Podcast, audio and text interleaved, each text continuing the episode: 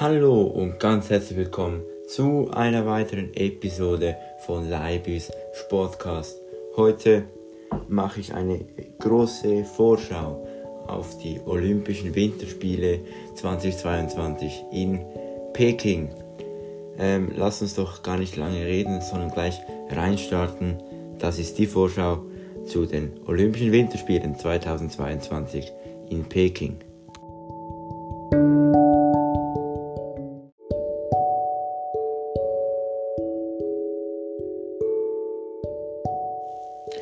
Und zwar beginnen wir gleich mit der Geschichte von den Olympischen Spielen. Und zwar ähm, werde ich etwas aus der Geschichte erzählen, wie sind die Olympischen Spiele entstanden, wenn die ganze Welt zuschaut, wenn die besten Sportler aus mehr als 200 Nationen gegeneinander antreten. Und zwar waren die ursprünglich, die ursprünglichen Olympischen Spiele äh, waren ein kleiner sportlicher Wettbewerb zu Ehren der Götter im antiken Griechenland. Und zwar sagt eine Sage, dass die Olympischen Spiele ihren Ursprung in Griechenland im Ort Olympia auf der Halbinsel Meloponnes ha haben. Äh, der Mythos besagt, dass der Halbgott Herakles die Spiele zu Ehren seines Vaters Zeus begründete. Ähm, Zeus kennen wir wahrscheinlich alle. Ähm, Zeus war der höchste Gott der griechischen äh, Götterwelt. Dann, es gibt Siegerlisten, die bis auf 776 vor Christus ähm, zurückgehen. Also wahrscheinlich hat es dort schon, dort schon äh, Olympische Spiele gegeben. Natürlich nicht in diesem Ausmaß, wie es heute sie gibt, aber offenbar hat es sie dort schon äh, gegeben. Äh, bis ins Jahr 724 vor Christus bestanden die Spiele nur aus einem Stadionlauf. Ein Stadion ist eine altgriechische äh, Maßeinheit, die etwa 192,28 Metern entspricht. Also die Olympischen Spiele bestanden genau dar daraus, dass die Sportler ähm, 192 Meter ähm, gerannt sind und das war es dann mit diesen Olympischen Spielen. Und mit den Jahren kamen dann mehr und mehr Sportarten äh, hinzu.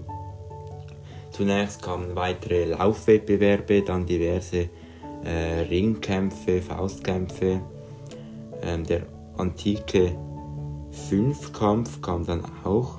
Der bestand aus Diskuswurf, Weitspringen, Speerwerfen, Laufen und Ringen und ab dem Jahr 680 vor Christus werden dann nach und nach verschiedene Pferdesportwettbewerbe eingeführt. An den ersten Olympischen Spielen durften nur junge Athener griechischer Abstammung teilnehmen. Also es gab da sehr strenge Teilnahmebedingungen. Diese Regel wurde mit der Zeit gelockert und die Spiele waren für alle Sportler aus der Region zugänglich. Diese mussten allerdings Vollbürger eines griechischen Staat, äh, Stadt, Staates sein und äh, die, die durften kein Verbrechen begangen haben und nicht unehelich geboren, äh, geboren sein. Also wenn sie geboren worden sind, mussten ihre Eltern verheiratet sein, sonst durften sie nicht an, Olympi an den Olympischen Spielen teilnehmen. Wieso weiß ich auch nicht. Ähm, die Sportler mussten bis zu einem bestimmten Zeitpunkt vor dem Beginn der Spiele in Olympia eintreffen. Wer zu spät kam, wurde disqualifiziert. Äh, Finde ich eigentlich eine gute Regel. Ähm, da die Sportler nun in mehreren Disziplinen gegeneinander antraten, fanden die Spiele traditionell sechs Tage lang statt. Also das ist ein Bruchteil, wie sie heute stattfinden.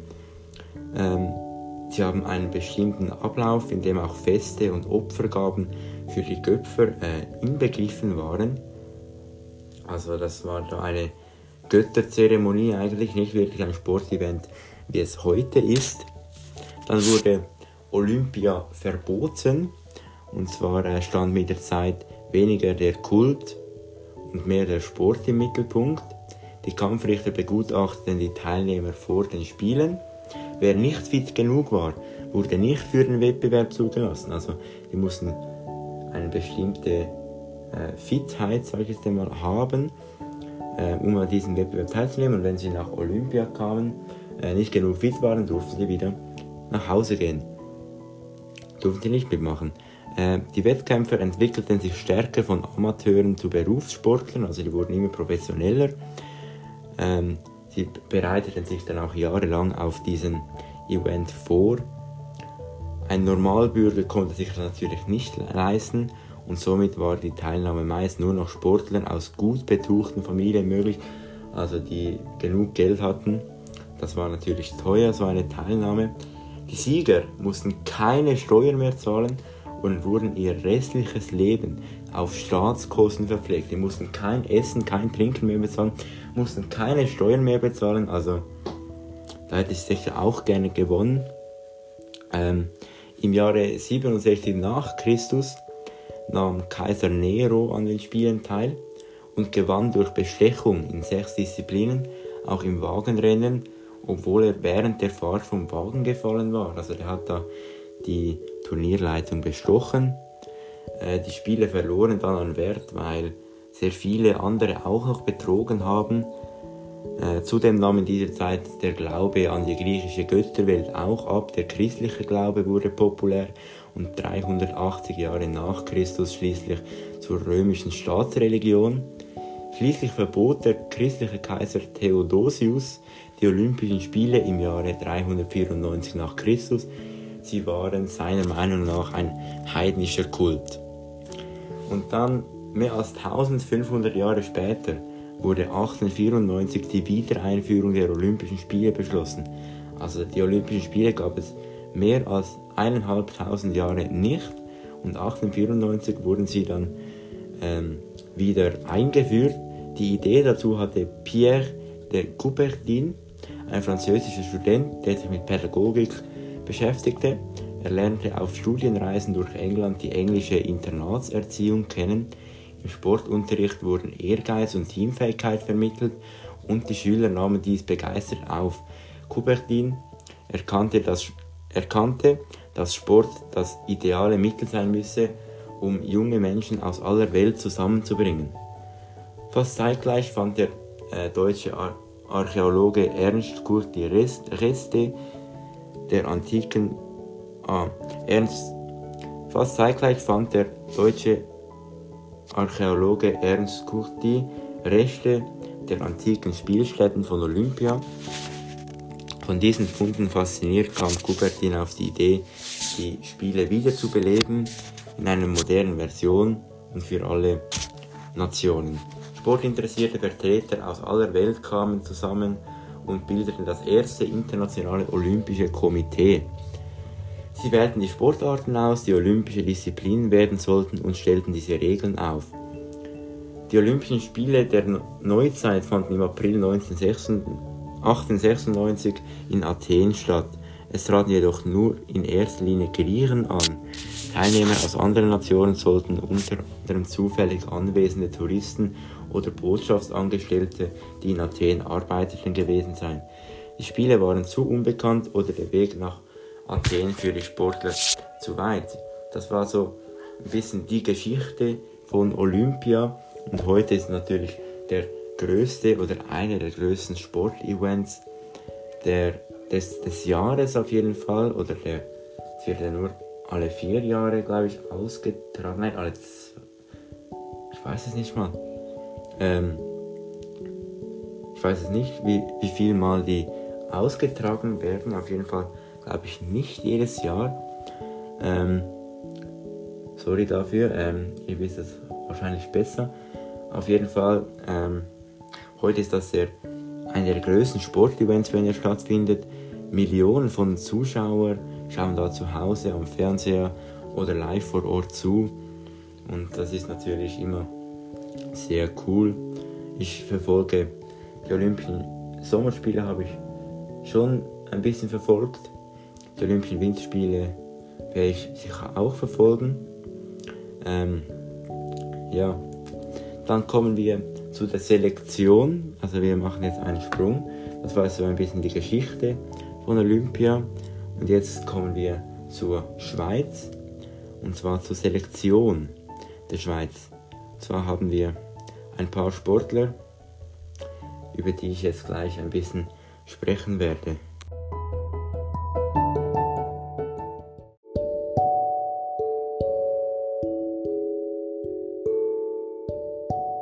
Und zwar wird die Schweiz mit 168 Athleten in Peking dabei sein. Und zwar haben wir, ich werde jetzt nicht alle Namen vorlesen, das würde viel zu lange dauern. Und zwar, das ist einfach die Sportart, in der die Schweiz vertreten ist und die Anzahl Athleten in dieser Sportart.